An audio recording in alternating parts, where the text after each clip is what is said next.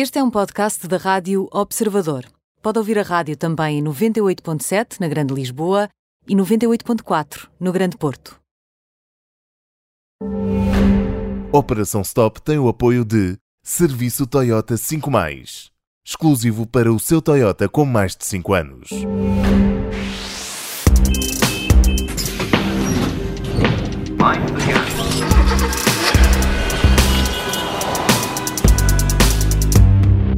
Quarta-feira falamos de mobilidade e de mundo automóvel com o Alfredo Lavrador. Muito boa tarde, Alfredo. Olá, Lenson. Olá, viva. E olá, João. Alfredo, o Governo já publicou o despacho que regula incentivos à compra de veículos elétricos e também híbridos plug-in eh, para 2021.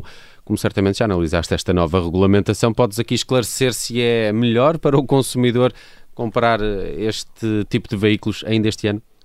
Olha, eh, Nelson, espero não decepcionar, mas a, a resposta à tua questão é um redondo nin. E, efetivamente, o Governo publicou o despacho a 5 de março, mas o Observador já tinha avançado nas vésperas tudo o que era importante saber.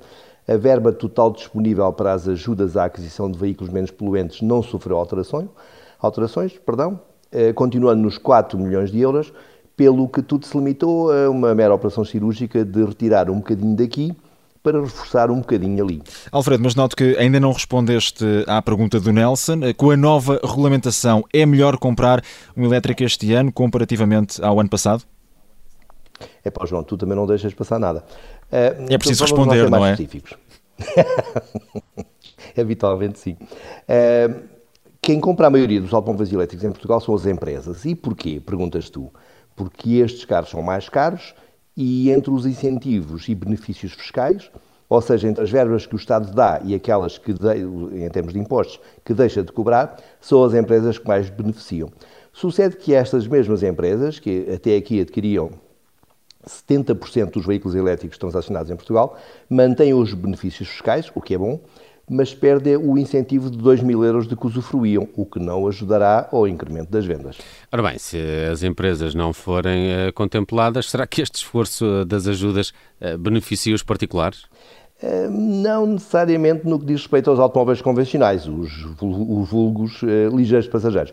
Neste caso, os clientes particulares e as pessoas singulares com atividade comercial continuam a ter acesso a incentivos de 3 mil euros, como já acontecia até aqui. E é curiosamente neste, neste capítulo que as opiniões se dividem, pois se há quem afirme que o facto das empresas terem deixado de poder aceder aos incentivos vai beneficiar os particulares, há quem chame a atenção de que em 2020 havia mil potenciais cheques de incentivos, ou seja, havia mil veículos que podiam ser eh, eh, beneficiados pelo Estado. Este ano há apenas 700. Digamos, estamos aqui perante um empate. Por um lado melhora, mas por outro lado piora. Mas, Alfredo, se as empresas perderam com as alterações e os particulares não ganharam, afinal, quem é que acaba por ser beneficiado?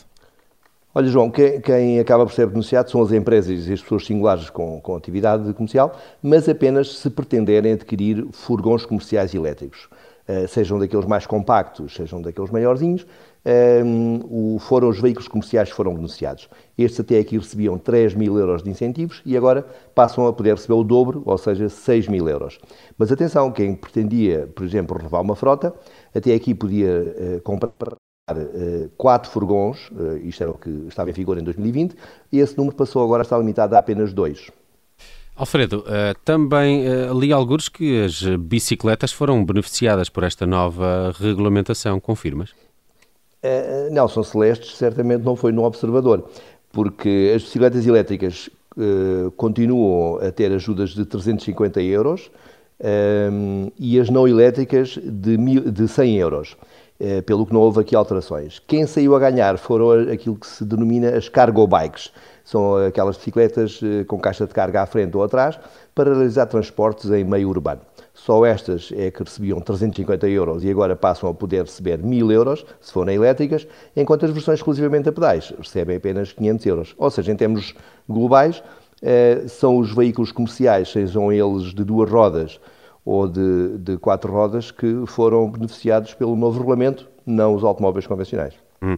Acho que vou comprar uma cargo bike e depois ando na, naquela parte da carga uh, com duas pessoas. Se calhar dá. Mas espera, é que para tu andares na parte da carga, diz-me lá quem é que vai pedalar. alguém vai ter que pedalar, não é? Bem, vou ter que fazer aqui uma sociedade para uma cargo, uma cargo bike. bike com, com o ciclista Exatamente. incorporado. Alfredo Lavrador, todas as quartas-feiras, com a Operação Stop, é a rubrica de mobilidade e do mundo automóvel. Alfredo, vamos eh, estar juntos também amanhã para olharmos para Amanhã. as votações desta semana dos eh, prémios Auto Observador. Podem passar pelo nosso site, cada semana uma nova eh, categoria e a desta semana eh, já está em votação. Podem ganhar um Toyota Yaris no final destes prémios autos, onde os leitores é que escolhem os veículos do ano. Alfredo, bom resto de Exatamente. tarde. Um abraço. Abraço aos dois. Abraço.